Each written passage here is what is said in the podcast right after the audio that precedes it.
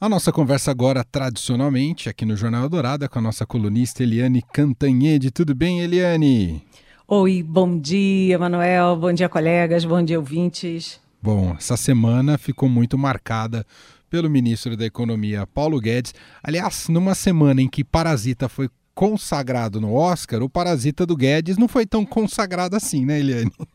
Pois é, né? O Parasita lá foi aplaudido e o Parasita aqui no Brasil deu uma confusão danada, porque o ministro Paulo Guedes, o ministro da Economia, o super-ministro, como o presidente Jair Bolsonaro diz, ele é meio atrapalhado quando ele vai falar. Ele até acerta, né, que é muito privilégio demais no serviço público, que é impossível você ter estados é, que gastam 90% do que arrecadam pagando folha e pagando previdência social. Ele pode até acertar nisso, mas ele abre a boca e fala besteira. Me lembra aquele personagem, cala a boca, Magna. Magna, você lembra disso? Lembro. Porque ele conseguiu brigar com os funcionários públicos, levou nota de auditor fiscal, é, pessoal da Receita, né, de diplomata, da Polícia Federal e tal. E, no fim, ele, quando parecia que estava se recuperando, vai lá falar que empregada doméstica é, em, em, na Disney, viajando e tal, é meio absurdo, né? Viajar é coisa para elite. Então, ele foi foi o troféu, e quando você teve o troféu do Oscar, aqui no Brasil você teve o troféu Parasita para o Paulo Guedes. É, é, verdade. Bom, já que o Guedes teve dia de incendiário, que a gente colocou aqui, tanto Parasita quanto essa frase ah, em relação à Disney, ele também teve dias de bombeiro nessa semana, não é, Eliane? E exatamente por falas fora de propósito. Só que foram falas fora de propósito do próprio presidente da República, o presidente Jair Bolsonaro, porque o presidente Bolsonaro fez uma bravata, como acusou o governador de São Paulo, João Dória, e uma bravata que é não factível, que é zerar imposto sobre combustíveis. Nem a União tem condições de fazer isso, nem os estados. E isso irritou todos os governadores de direita, de centro, lá do sul, lá do nordeste, lá do centro-oeste, ninguém, o Bolsonaro conseguiu desagradar todo mundo, só fez aí um populismozinho básico para as bases eleitorais dele, porque quem de nós não gostaria de pagar menos combustível? Todo mundo, mas tem que ser factível, tem que ter viabilidade. E aí os governadores em pé de guerra, porque o Bolsonaro ficou de bonzinho querendo abaixar a, o preço da gasolina e os governadores ficaram de malvados, eles foram chamados a Brasília, fizeram uma reunião com Paulo Guedes e olha só o que, que eles dizem. O que, que o Paulo Guedes diz? Mais uma vez, que a culpa é da imprensa.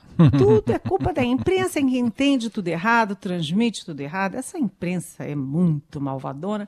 E aí, ele, além de culpar a imprensa, ele diz que foi um mal entendido e aí todo mundo estava respirando aliviado, disse: Oba! Ufa, passou essa, essa guerra com os governadores. Mas a guerra continua, viu, Emanuel? É, porque esses governadores não foram prestigiados na, no novo Conselho da Amazônia Legal, né, Eliane? Você sabe que o presidente Jair Bolsonaro já tem uma imagem muito ruim no mundo desenvolvido. Lá na Europa, lá nos Estados Unidos, aqui na, na nossa, na nossa região. É, todo mundo olha para o Brasil e vê o Bolsonaro atacando o meio ambiente. Né?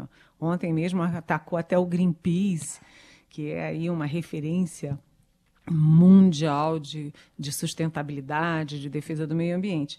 E aí o Bolsonaro simplesmente excluiu os governadores do norte, todos os governadores da Amazônia, não é só da região norte, não, porque tem Mato Grosso também, por exemplo, mas é, excluiu os nove governadores da Amazônia do conselho que se chama Conselho da Amazônia.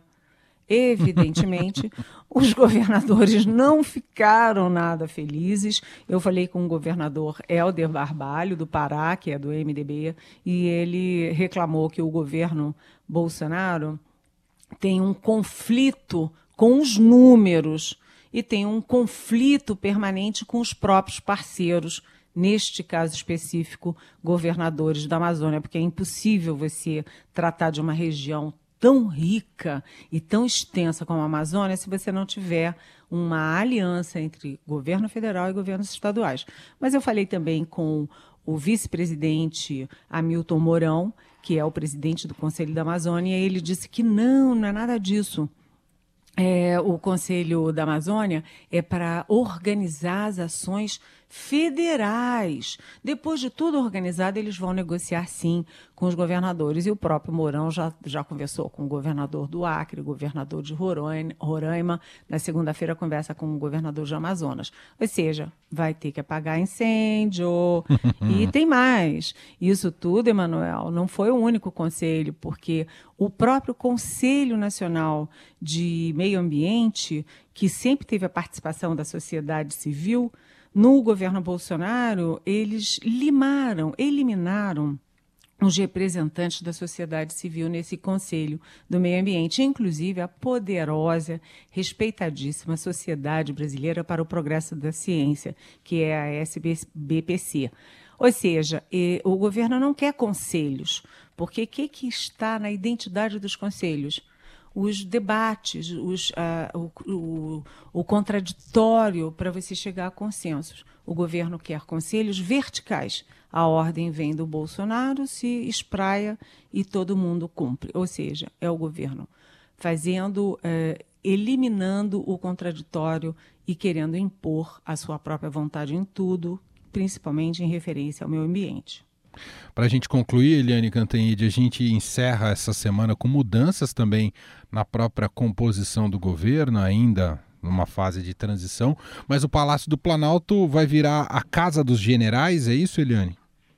É, exatamente. É engraçado porque eu achei muito interessante, né? A Casa Civil é ocupada por, por um militar, porque na ditadura militar você tinha a casa, a, a, o gabinete militar e o gabinete civil. E agora a casa civil virou a casa de um militar. É, o general Braga Neto, que foi, enfim, que é o segundo homem na hierarquia do, do Exército, ele é o comandante do Estado-Maior do Exército, ele também foi dez meses do governo Temer, ele foi o interventor da segurança pública no Rio de Janeiro. Ele é muito elogiado, todo mundo respeita muito. Mas qual é o sentido de você ter um palácio do Planalto todo, exatamente todo, entregue a militares? O presidente da República capitão da reserva. O vice-presidente, general de quatro estrelas. O chefe do GSI, ministro Augusto Heleno, também é general de quatro estrelas. O chefe da, da Secretaria de Governo, o, o chefe da Secretaria-Geral, é, enfim, está chegando agora o Almirante Rocha, que é um super camarada bacana, mas que vem da aeronáutica é, para ser, ele vem está sendo é, entronizado como um assessor direto, particular, pessoal do presidente da República.